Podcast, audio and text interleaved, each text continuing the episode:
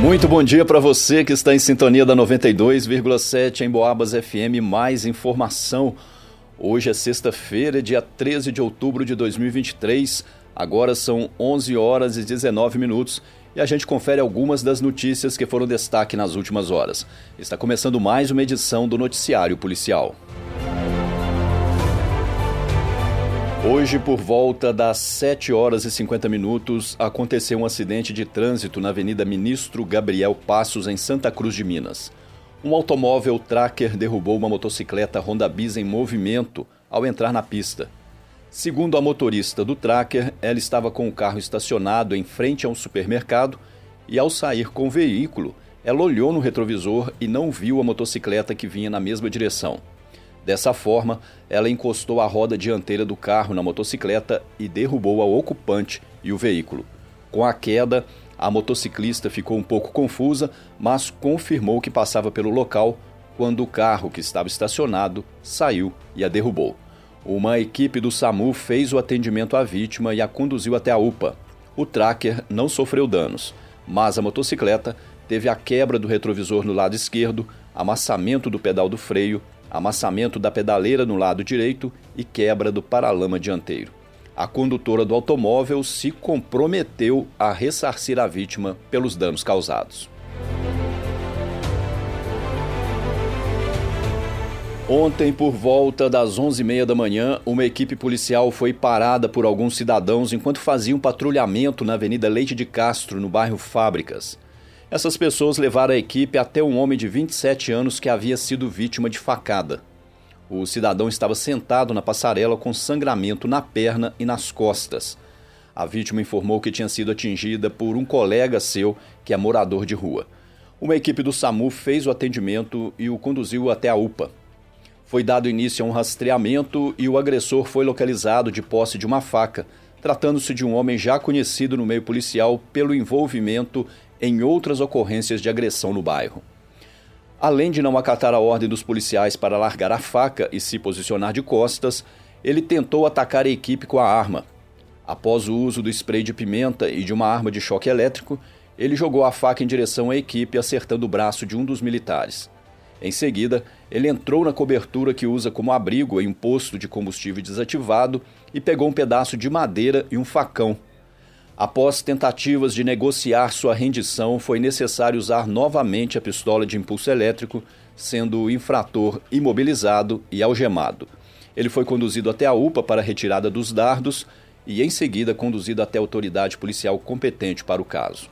A vítima, de 27 anos, disse que foi atacado sem motivos aparentes e, ao ser golpeado, ele fugiu para a rua para pedir ajuda às pessoas que passavam pela Avenida Leite de Castro. Pelo fato de ter perdido muito sangue, ele permaneceu internado na UPA para a realização de exames e também para observação devido aos ferimentos.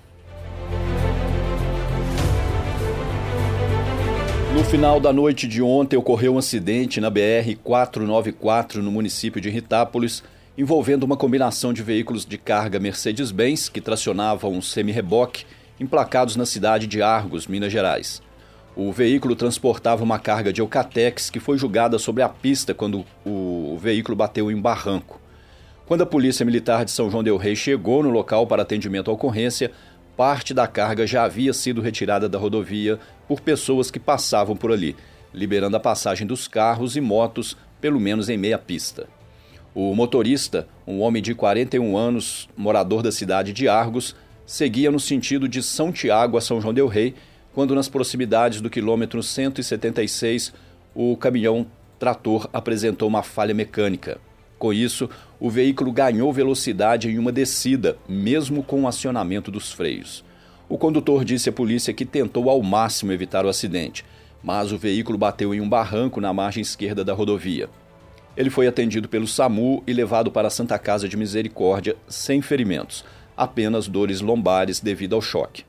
A combinação de cargas foi liberada para o motorista, que ficou responsável por providenciar o acionamento do seguro e a retirada da carga e do veículo na manhã de hoje. Na noite de quarta-feira, uma moradora da Avenida Leite de Castro estava em casa quando percebeu a presença de uma pessoa estranha na sua residência. e, quando foi verificar quem era, se deparou com um homem que saiu correndo levando o aparelho celular da marca Samsung, modelo Galaxy A01 de cor vermelha. O infrator estava usando cabelo baixo e vestindo camisas de listras e bermuda jeans. Ao correr para fugir, um dos calçados dele ficou no corredor da casa.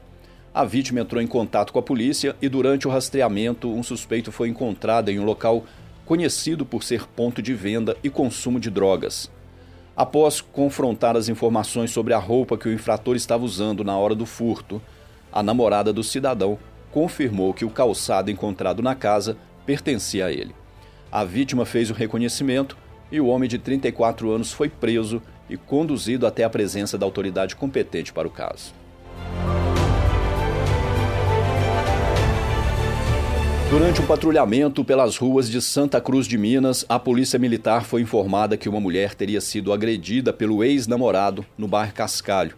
Em contato com a vítima de 32 anos, ela disse que teve um relacionamento com um homem de 28, mas se separaram há cerca de quatro meses.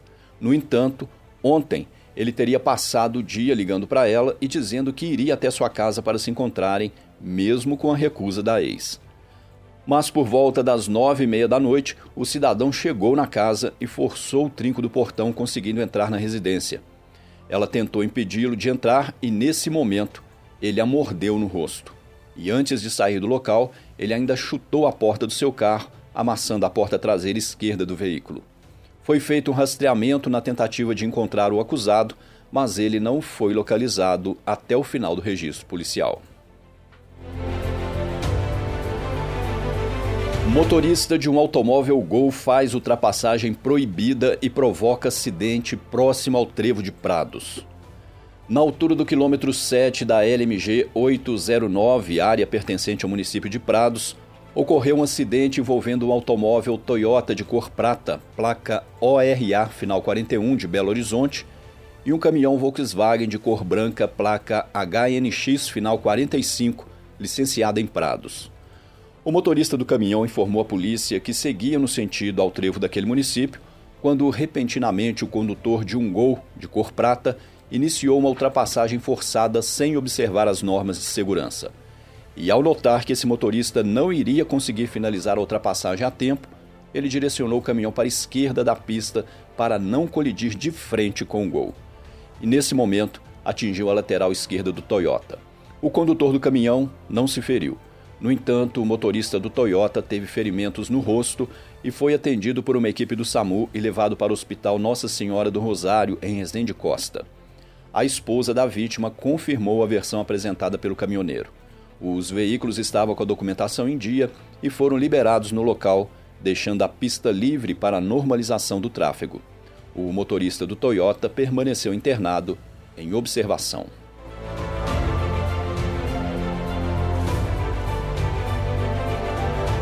Uma moradora do bairro Vila Santa Terezinha, em São João del Rei, foi vítima de um golpe financeiro ao responder uma mensagem enviada por estelionatários. Ela perdeu quase 4 mil reais em dinheiro e ainda ficou devedora de um empréstimo de mais de 7 mil reais. A vítima informou à polícia que no dia 9 recebeu uma mensagem via SMS informando que alguém teria feito uma compra no seu cartão no valor de 980 reais e ela deveria entrar em contato através de um número 0800.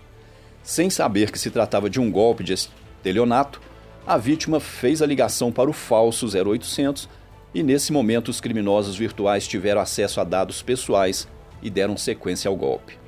Pensando estar falando com o atendente do Nubank, ela seguiu passo a passo tudo o que a falsa atendente pediu.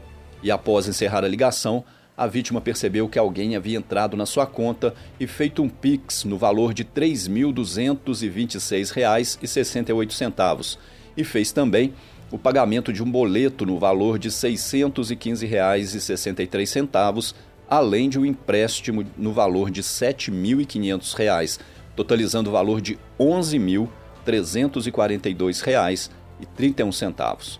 Em contato com o Nubank, Dessa vez, através do telefone verdadeiro da instituição financeira, ela foi orientada a guardar até 11 dias para a possível solução do caso. A vítima decidiu formalizar a situação para buscar medidas bancárias e judiciais compatíveis para o caso.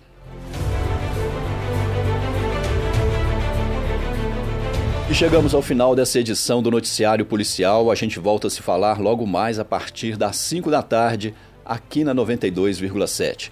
Para você, um ótimo final de manhã de sexta-feira, uma excelente tarde e continue na sintonia.